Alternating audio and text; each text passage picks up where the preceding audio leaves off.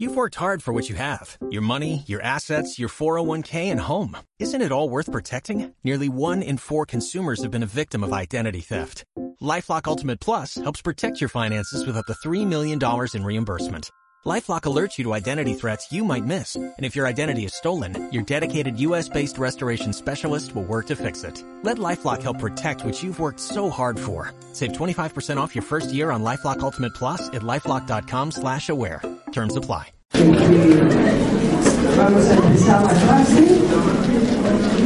Haciendo, bueno, primero te digo de de ustedes. ¿Alguna pregunta? ¿Alguna duda? No. ¿No? Sí. ¿Cuándo es el examen de los teóricos? ¿Cuándo es? El examen de los El teóricos. examen de los teóricos no sé. ¿Por qué? Porque tenemos que esperar que todos los compañeros de las distintas comisiones rinden su examen parcial de prácticos y conocer la nota que hayan obtenido. ¿sí? Y esperar de, de, de, que la última comisión rinde el examen, 15 días por lo menos, para que tengan tiempo de organizar el examen de teoría. ¿Sí? Lo, lo hacemos,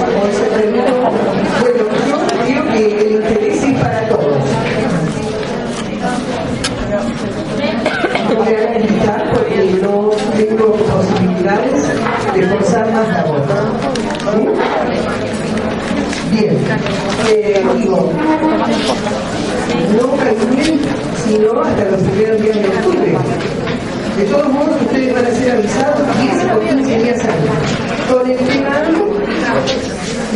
de los contenidos que serán incluidos en el examen. ¿Por qué? Porque puede ser que los que vienen a la mañana hayamos dado conmigo al, algún tema y otros no, incluso a los de la tarde, los que vienen con profesor diputado. Entonces tenemos que ponernos de acuerdo para tomar los mismos temas a todos. Bien. Me encantaría saber de qué están hablando. Por supuesto que no me voy a. Bien. Entonces estamos desarrollando en particular el tejido nervioso, ¿no es cierto? La pena que recordemos que como todos los tejidos está formado por células que son las neuronas. No se olviden de firmar, por favor, una parte de lo que contestando. Este, y la sustancia intercelular que es la neuromina. En su momento dijimos que las neuronas, que son esas células altísimamente diferenciadas y especializadas en la recepción de estímulos y en la conducción de impulsos nerviosos, ¿verdad? constituyendo uno de los sistemas, el sistema nervioso, que es el de esa célula, que este, uno de los sistemas decía que nos permite, junto con los sistemas psíquicos, endócrinos, inmune, eh, resolver las exigencias del medio y adaptarnos a ese medio. De manera que le dimos una, o le damos una centralidad en nuestros objetivos, no porque los otros tejidos no la tengan, sino porque el objetivo de ustedes, psicólogos, es fundamentalmente hacer hincapié en ese sistema que constituye la base sobre la que se apoya el desarrollo de un sistema psíquico. Sin duda, esa base física, que no es suficiente, pero es necesaria, es el cerebro. De manera entonces que vimos que esas, esos órganos del sistema nervioso están formados por ese tejido nervioso cuya centralidad está en las neuronas. Clasificamos a las neuronas con tres criterios. La función, y entonces dijimos, hay neuronas sensitivas, ¿eh? porque reciben los estímulos, Hay neuronas motoras porque ejecutan las respuestas que esos estímulos provocan. Y hay neuronas que conectan las neuronas sensitivas con las neuronas motoras, habiendo pasado por los centros donde se elaboran las respuestas. Esas neuronas que hacen esa conexión precisamente se llaman interneuronas o neuronas de asociación o intercaladas. También dijimos que otra forma de clasificar a las neuronas es atendiendo a las prolongaciones que poseen, a las prolongaciones. Aquellas neuronas que poseen una única prolongación partiendo de su cuerpo o sombra, las llamamos unipolares.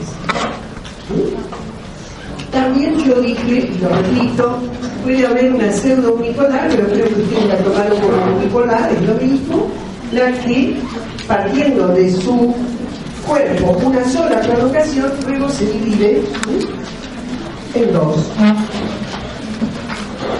Las bipolares, donde hay dos en dos direcciones las proyecciones, y las multipolares, que sin duda son las más abundantes en el sistema nervioso central. En, el, en la que las proyecciones son de dos tipos, que en conjunto se denominan dendritas. Las dendritas y el axón. Las dendritas cortas, muy numerosas, sin que parten del cuerpo y que son las que reciben los estímulos. O sea, las modificaciones con cierta intensidad del nervio. Reciben los estímulos. Esa es la vía aferente ¿eh? o centrípeta, porque lleva hacia adentro esa estimulación. Y el axón, que es único, y es, puede tener distintos tamaños. Precisamente, el tamaño del axón, como también del soma, nos permite clasificar a otra clasificación a las neuronas por el tamaño. Entonces hablábamos de tipo Golgi 1, cuando tiene un axón muy largo, y Golgi tipo 2, cuando el axón es corto, o a veces prácticamente no, no hay es muy, muy pequeño. Bueno, y dijimos también que como todos los tejidos hay una sustancia intercelular formado, formada por células que a diferencia de las neuronas se reproducen. Las neuronas no se reproducen. Las neuronas no se reproducen. Como todas las células, vimos que tienen núcleo con 46 cromosomas, tienen organelas en el citoplasma que le permiten cumplir con todas las funciones vitales, pero no se reproducen en virtud de esa altísima especialización. También dijimos que eh, ha pasado, se ha terminado esa concepción estática del cerebro como un órgano que una vez que nace la persona está destinado a ir declinando sus potencialidades por envejecimiento y degeneración y muerte de las neuronas. Hoy sabemos, a partir de los descubrimientos realizados por Gardner y otros investigadores, que hay una plasticidad neuronal que permite adaptarse a nuevas situaciones, a nuevas experiencias, habilitando nuevos circuitos de conexión y que existen en ese sistema nervioso central, en ese cerebro particularmente, nichos de regeneración, es decir, lugares donde existen células precursoras de neuronas que forman nuevas neuronas que pueden cumplir. Los mecanismos de neurulación, formación de neuronas, lo mismo que en la vida prenatal y durante el primer año de vida de una persona. Esta capacidad de esos nichos de regeneración no desaparece con el aumento de la edad de la persona. Se mantienen durante toda la vida. Bien. Entonces, lo que vamos a, a, particularmente a desarrollar, que fue lo que vimos el otro día con un poquito más de, de, de detalle, es el mecanismo por el cual se conectan las neuronas entre sí y entre ellas un órgano efector, sea una glándula o sea un músculo. Es decir, que vamos a ver la sinapsis. Ese es el concepto de sinapsis. Para eso dijimos que una neurona, igual que todas las células, tiene en su citoplasma y tiene alrededor de o sea, la sustancia intracelular, cierta cantidad de iones. Los iones son átomos cargados eléctricamente. Digo que hay una cierta concentración de iones en el interior y otra concentración de iones en el exterior de las células. En el caso de las neuronas, mientras no está pasando ningún estímulo, o sea, cuando la neurona está en reposo, esa diferencia de concentración entre el exterior y el interior se denomina potencial de reposo y es negativo adentro y positivo afuera. Ustedes lo que están viendo en este esquema dice la neurona en condiciones de reposo. reposo quiere decir que no está pasando ningún estímulo. Y lo que ustedes están viendo es que hay en el interior de esa neurona, en el soma, iones que dice ORG, orgánicos, y un signo negativo, ¿cierto? Hay moléculas que están cargadas negativamente que no entran ni salen de, la neurona. Y hay iones de potasio, es acá el potasio, que son positivos. Y están viendo en el exterior iones positivos y iones negativos es decir, aniones y cationes. Los aniones son los negativos y los cationes son los positivos. Bien, afuera hay una altísima concentración de sodio y adentro hay una altísima, mayor concentración de potasio. ¿verdad? Dijimos entonces que en el reposo la carga de la neurona en, su, en el exterior de la membrana es positiva y en el interior es negativa. Pero también dijimos que esa alta concentración, esa diferencia de concentración, se está manteniendo en contra de un gradiente de concentración. Ese potencial de reposo está mantenido porque hay un mecanismo activo llamado bomba de sodio-potasio que asegura que esto se mantenga. Es decir, lleva hacia afuera sodio, aunque afuera hay mucho, entonces, claro, como hay mucha concentración, tiene que empujar para poner más sodio afuera. ¿Sí? Eso implica un trabajo. Por eso es un transporte. Y mete el potasio hacia adentro, que ya tiene mucho.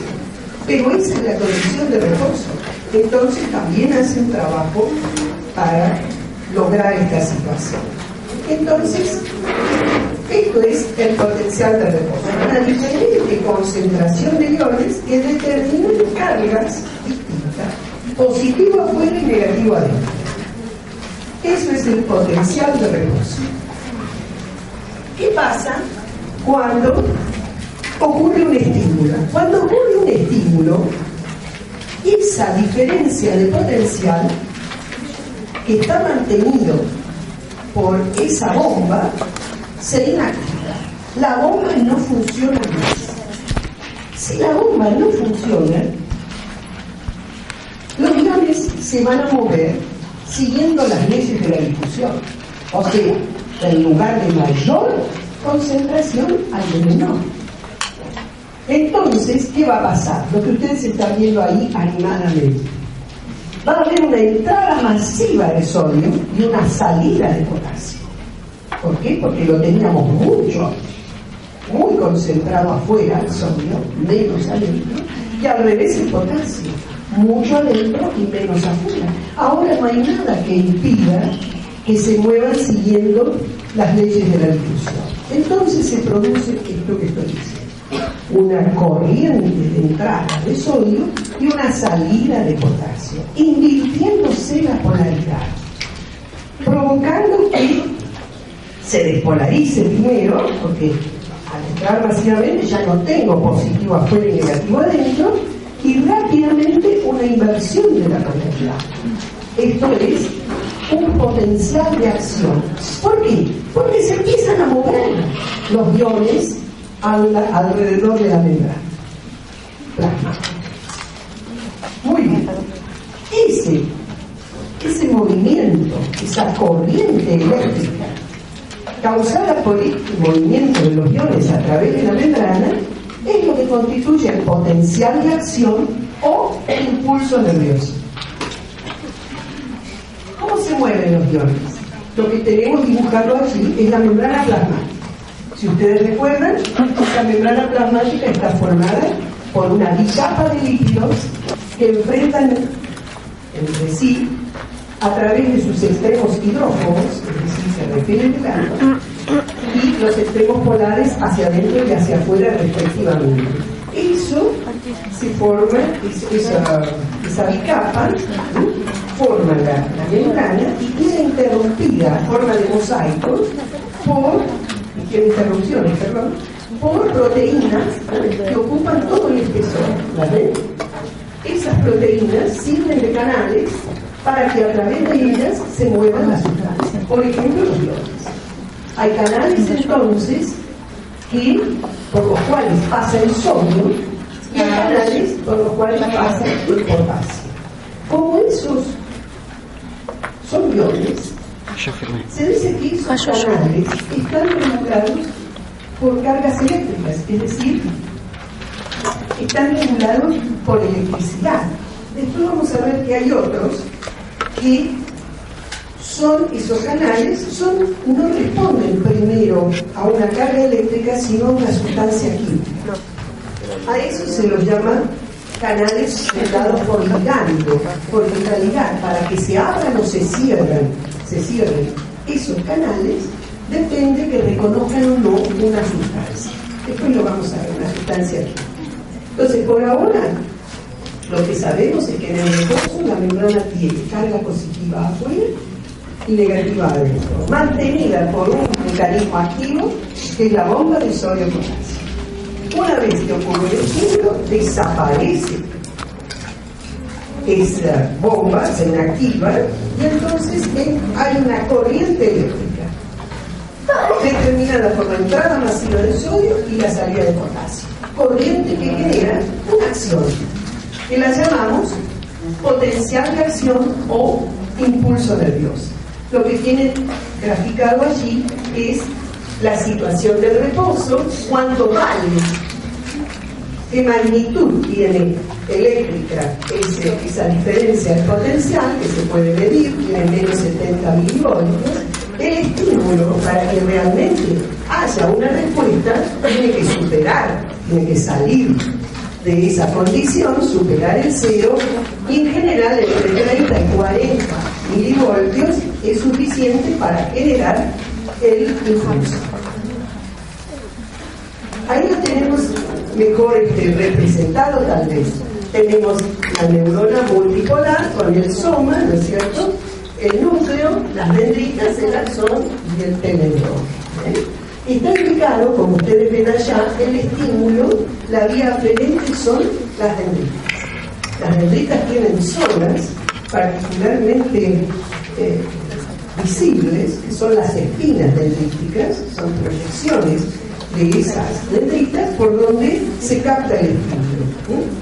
Cuando el estímulo llega, desactiva la bomba de sodio potasio. Ustedes lo ven ahí al principio, ¿no? este, acá. Esta es la situación del reposo. Positivo afuera y negativo adentro. Cuando llegó el estímulo, ¿qué es lo que se produce? Acá lo tienen representado. La entrada masiva de sodio. ¿Cierto? La entrada masiva de sodio. Y la salida del potasio.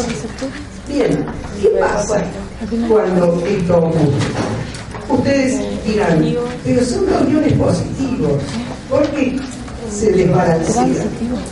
Porque en realidad, por cada tres iones de sodio que entran o salen, entran o salen dos cosas. De manera que la suma algebraica de negativas y positivas da negativo en el reposo adentro y positivo afuera y viceversa cuando se produce la despolarización. Lo cierto entonces que así va avanzando este estímulo, como una onda de despolarización, ¿cierto? Y lo vemos que va viniendo siempre en este sentido, del sol a la terminal nerviosa. ¿Me siguen? Bien. ¿Qué está pasando por detrás? Por detrás ya no hay otro estímulo. ¿No es cierto? No hay otro estímulo. Entonces, si no hay nada que impida la recuperación del transporte activo, se recupera el transporte activo para volver al reposo. Es decir, la bomba de sodio-potasio vuelve a sacar sodio hacia afuera. ¿Estamos bien? Y así avanza entonces el, este, el potencial de acción o impulso nervioso. Y por detrás se vuelve al reposo, es decir, la repolarización. Entonces, hay tres momentos eléctricamente diferentes que hacen a el mecanismo básico de la transmisión nerviosa. La recepción del estímulo, ¿sí? que desactiva el potencial de reposo. El potencial de reposo garantiza precisamente el reposo por ese mecanismo de la bomba de sodio Un estímulo lo inactiva. Eso provoca movimiento de iones siguiendo las leyes de la difusión.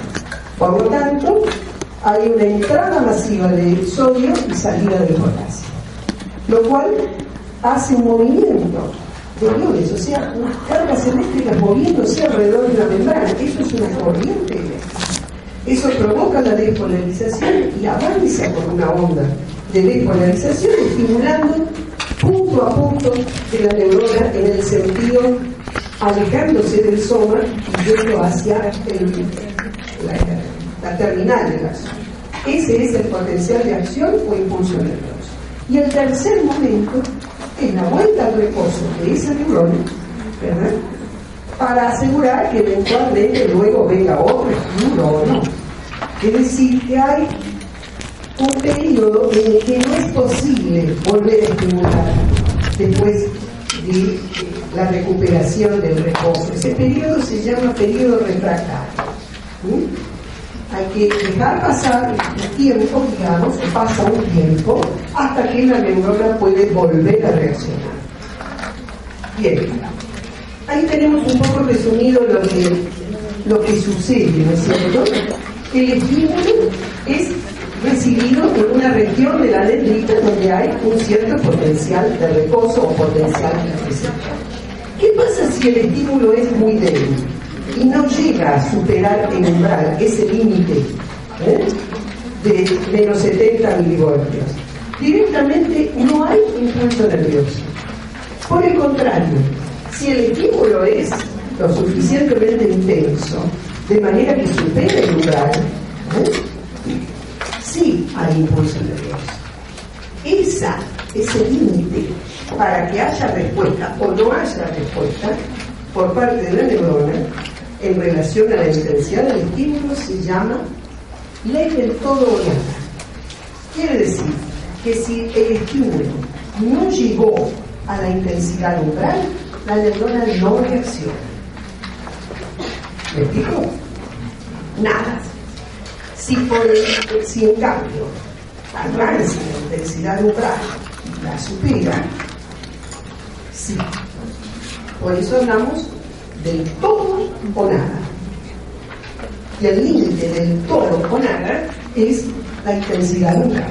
¿Estamos bien? Bueno. ¿Cómo se propaga? ¿Cómo se propaga el estímulo, ¿no es cierto? ¿Cómo se propaga el impulso, perdón? O potencial de acción en las neuronas. Hay dos formas de propagación, ¿cierto? La propagación saltatoria y la propagación continua.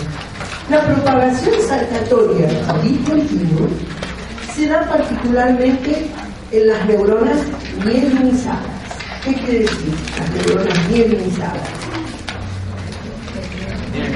Que tienen mielina. quién forma la mielina? Las células gliales. ¿Cuáles? ¿Cómo? No escucho. Las células, las células de Schwann y los oligodendrocitos. Correcto. Bien. ¿Qué sustancia forman macroscópicamente todos los axones de con sustancia blanca? Con mielina. Sustancia blanca. ¿Y la sustancia gris? ¿Quién la forma? Claro, los axones bien desmielinizados o quienes no tienen mielina nunca. El soma y las proyecciones dendríticas, ¿cierto? Bien. Entonces, la conducción saltatoria, que es una forma de propagación del impulso, se hace en esas neuronas que tienen mielina a través de los espacios en los que se interrumpe la mielina, que son los nódulos de la ¿cierto? Eso provoca la conducción saltatoria. Es una conducción rápida, porque se llega al extremo con rapidez y consume poca energía. Es, muy eficiente esta conducción. Mientras que la otra conducción, la conducción este, continua, es lenta, porque tiene que ir punto a punto, ¿cierto?, de el axón que no tiene medio. Mencionábamos en ese caso más lenta la conducción y hay mayor gasto. Mencionábamos también, decíamos que hay enfermedades producen la desmielinización, con lo cual las consecuencias de esos procesos desmielinizantes cuya causa se desconoce. En algunos casos hay hipótesis virales para explicarlas, en otros eh, consecuencias de autoinmunidad, es decir, enfermedades autoinmunes en las que el aparato inmunitario empieza a desconocer las propias estructuras y las va destruyendo, en el caso de la esclerosis múltiple, ¿eh?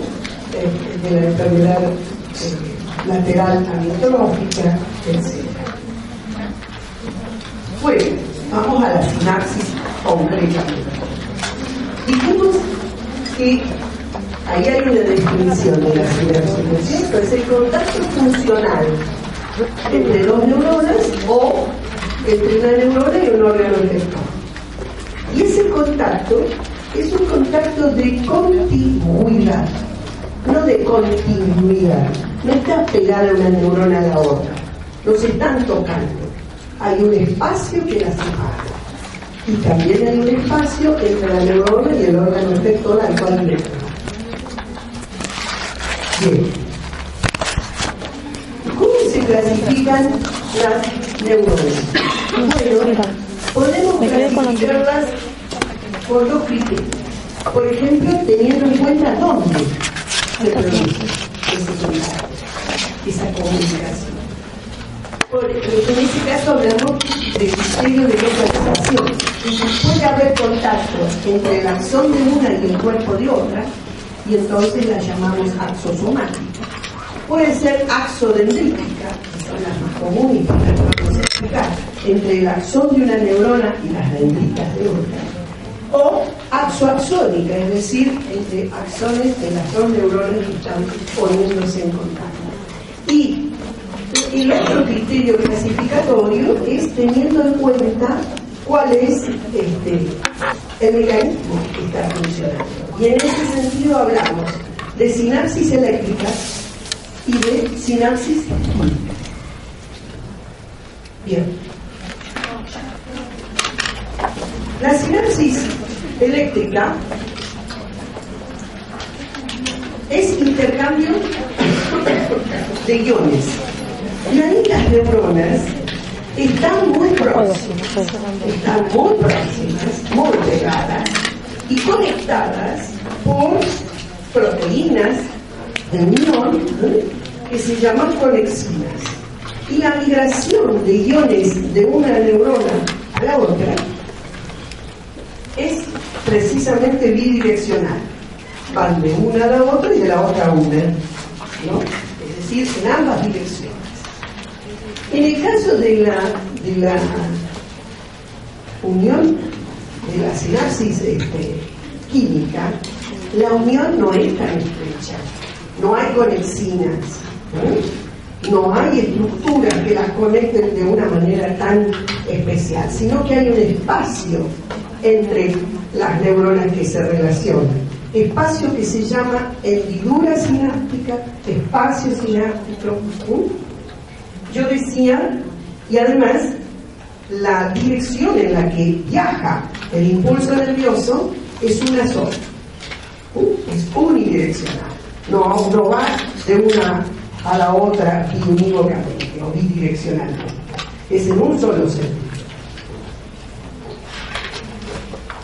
Bueno, la sinapsis eléctrica, entonces lo que estábamos explicando, hay una, están muy conectadas a través de las, neuronas que se relacionan eh, con un tipo de unión, sí. No, no escucho nada.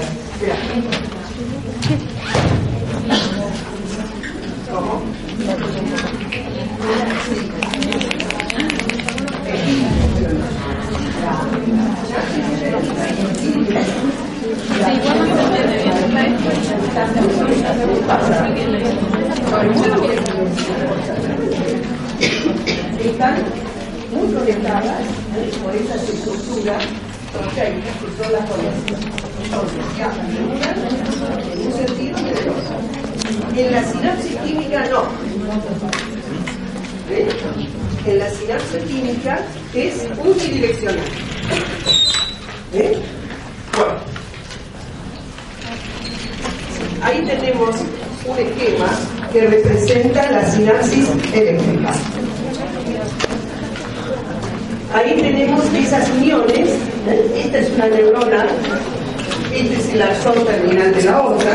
Fíjense que esto establece conexiones muy íntimas entre el citoplasma de una y otra, a través de las cuales, a través de esas conexinas, migran los neuronas. Bien. ahí se ve este, cómo pasa con más detalle el sodio hacia del exterior interior. Eh, bueno, lo importante es eso, que es bidireccional y están muy unidas. Eh, ¿Dónde encontramos estas este? En el sistema nervioso central hay también en la musculatura lisa ¿eh? y en el músculo cardíaco. ¿Por qué? Porque se necesitan reacciones rápidas, son conducciones rápidas. Acá no hay neurotransmisores, con lo cual no está dilatado el tiempo de secreción, etc., sino que de la neurona pre a la postsináptica y de la postsináptica a la pre se intercambian iones este, con, con, toda velocidad.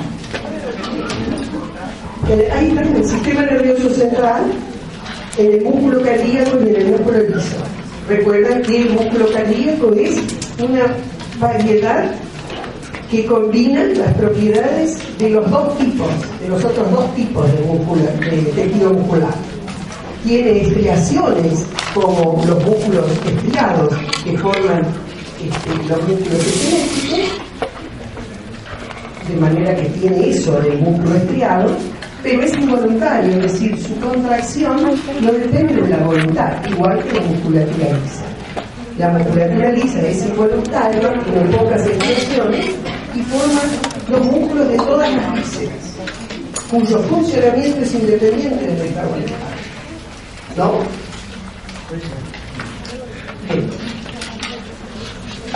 Bueno, vamos a la sinapsis química. La sinapsis química, entonces, las neuronas están separadas por un espacio que es la hendidura sináptica. La neurona que recibe el estímulo es la neurona presináptica. Luego la hendidura sináptica y la que le sigue es la neurona postsináptica.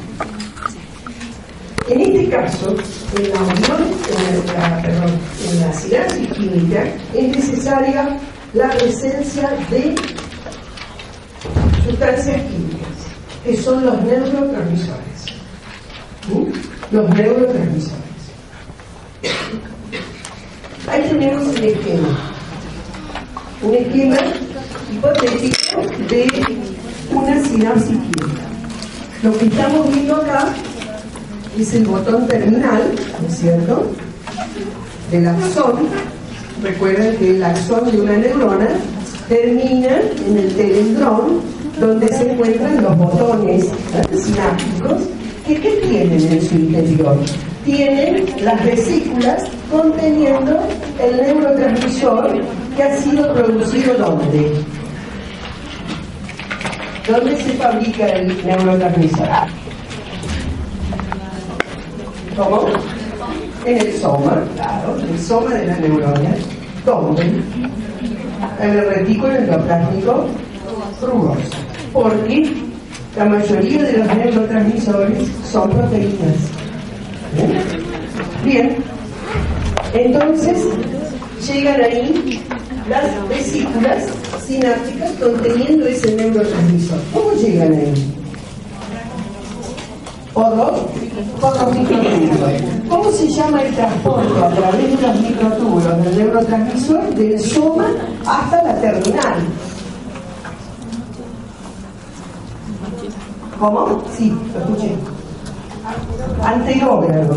Ese transporte axónico del neurotransmisor es el transporte anterógrado. ¿Es rápido o lento? Rápido, es rápido. Bien.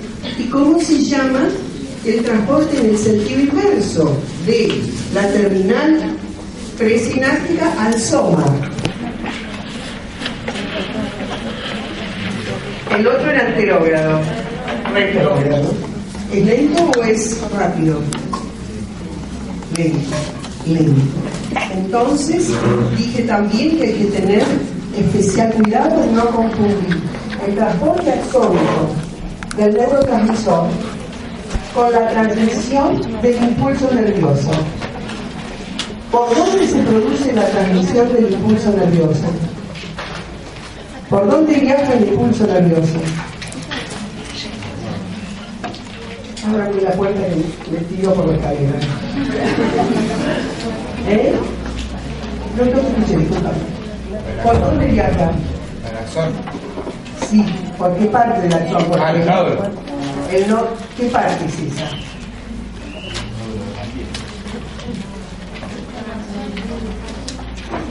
Digo el impulso nervioso. ¿Por qué estructura de la neurona viaja? ¿Por qué componente de la neurona viaja? ¿Por? Si por afuera, sí, pero afuera no es un componente. ¿Qué hay por afuera? La membrana. La membrana plasmática. La membrana plasmática.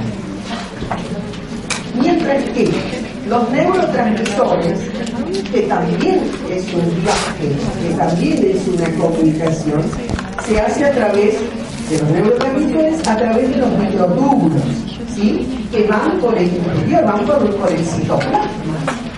Primero del cuerpo y después del axón, ¿sí o no? Bien. Llegó ahí. Y acá está la. ¿Qué es esto? La hendidura. La hendidura sináptica. El espacio que media entre la neurona pre y la neurona post-sináptica. Esos son los elementos entonces que existen. Bueno, cuando llega el potencial de acción, o sea, llega el impulso a la terminal, lo voy a mostrar acá, cuando llega el impulso acá, hace que las vesículas, mejor dicho, que la, la membrana plasmática abra canales para el calcio. Entonces entra el ion calcio. Que entre el ion calcio es una señal para que las vesículas sinápticas, conteniendo el neurotransmisor, se acerquen a la membrana plasmática ¿eh? del botón, se fusionen con ella y provocan la, este, la liberación del neurotransmisor. El neurotransmisor entonces es liberado a la hendidura cerebral. ¿Y qué hace ese neurotransmisor? Tiene que pasar a la neurona post porque es el mensaje, es lo que provocó el estímulo.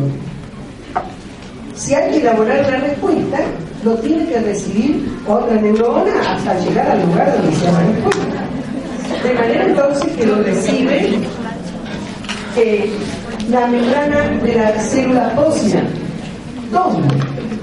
Bueno, en proteínas que son, que están en la superficie de la membrana y que identifican a esos neurotransmisores. Es como si yo les dijera, esos receptores posinápticos son algo así como la cerradura y la llave.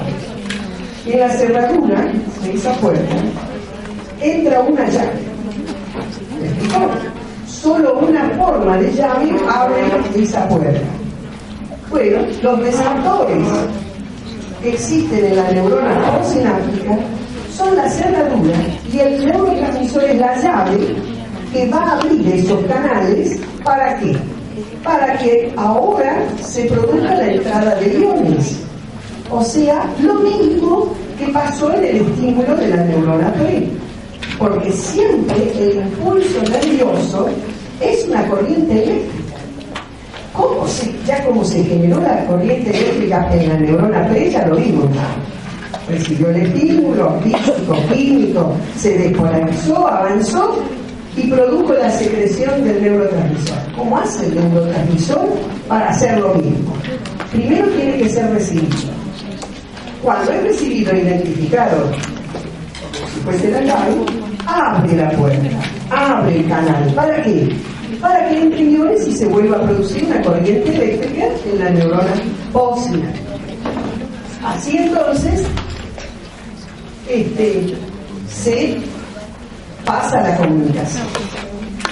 Después vamos a ver que podría ser que en vez de generar un potencial de acción en la que sigue, generara un potencial de inhibición, es decir, que ahí se frene la transmisión. Por ahora, digamos que abre y produce un potencial posináptico excitador, es decir, va a producir un potencial de acción en la neurona posinatórica. Ahí lo tenemos. Entonces, ¿qué es lo que está pasando? Cuando el estímulo llegó a la, a la neurona, estamos representando esto, ¿no? Esta región. Cuando llegó el estímulo a la neurona, al final de la neurona presináptica, entra el ion calcio. Entra el ion calcio. Y lo que hace el ion calcio es que las vesículas que contienen el neurotransmisor se fusionen con la membrana plasmática y liberen el neurotransmisor a la hendidura sináptica. Ese neurotransmisor, ¿ven? Ese neurotransmisor es reconocido es reconocido por un receptor posináptico. En ese lugarcito, que está puesto así como si fuese para recibir una esfera, se deposita el, el neurotransmisor, que es la llave. Es la llave que abre este canal. Acá está cerrado, ¿lo ven? Está cerrado. Cuando llegó el neurotransmisor, que es reconocido como tal, se abre. Si se abre, ¿quiénes entran? O sea, se está produciendo una corriente eléctrica en la neurona que le sigue. Se está generando entonces un potencial de acción en la neurona postsináptica. Esto es la sinapsis. ¿Se entiende? ¿Se entiende? Sí.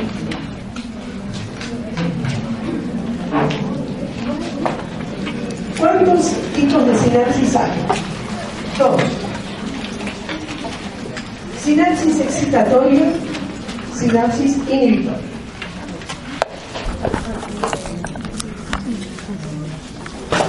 ¿Cuándo es excitatoria? Lo que acabamos de, de explicar es una sinapsis excitatoria. ¿Por qué?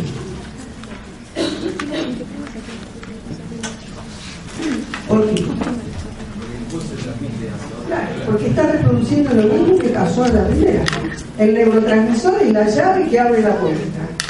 Sea, está produciendo un estímulo, ahora químico. Se abre el canal y entran los iones, lo cual va a producir la despolarización. ¿Sí? La despolarización no será otra cosa que el avance del potencial de acción. O sea, ha provocado un potencial postsináptico excitador. ¿Qué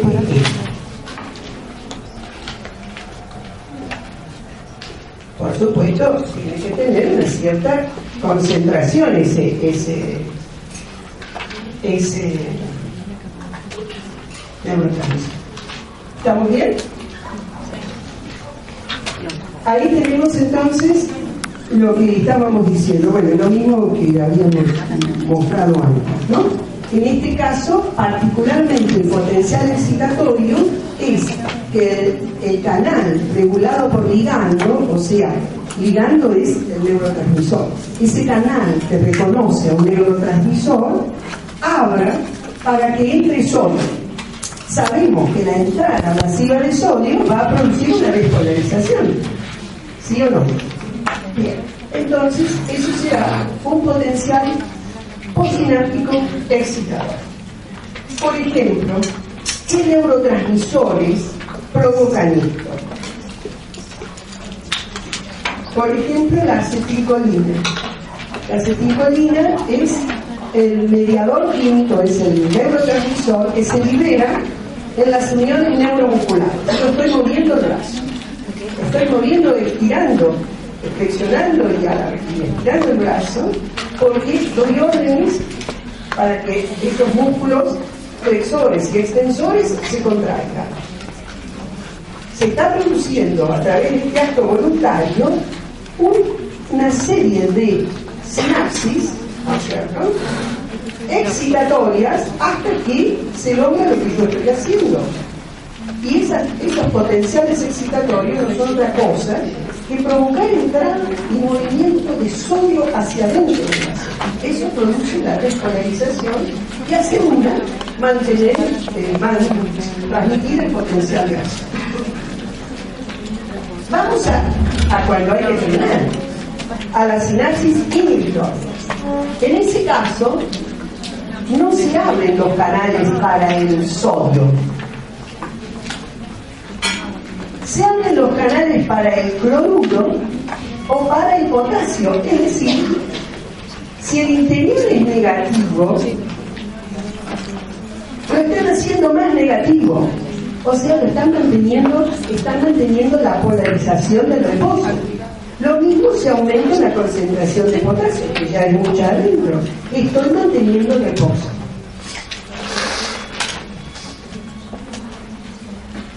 Si abren canales de cloro, entra cloro. Si abren canales de potasio, sale potasio. En ambos casos hay una hiperpolarización. Sigo teniendo negativo adentro y positivo afuera. Esto se llama entonces reforzar la polarización, un potencial posináptico inhibitor. Eso detiene la transmisión del impulso nervioso.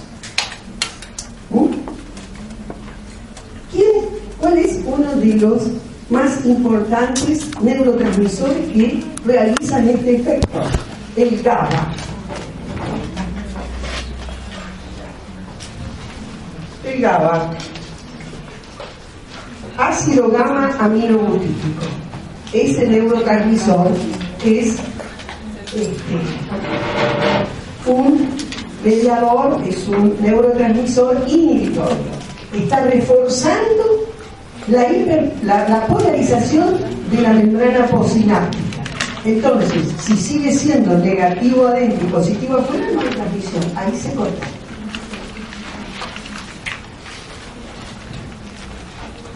Alcanzamos el momento.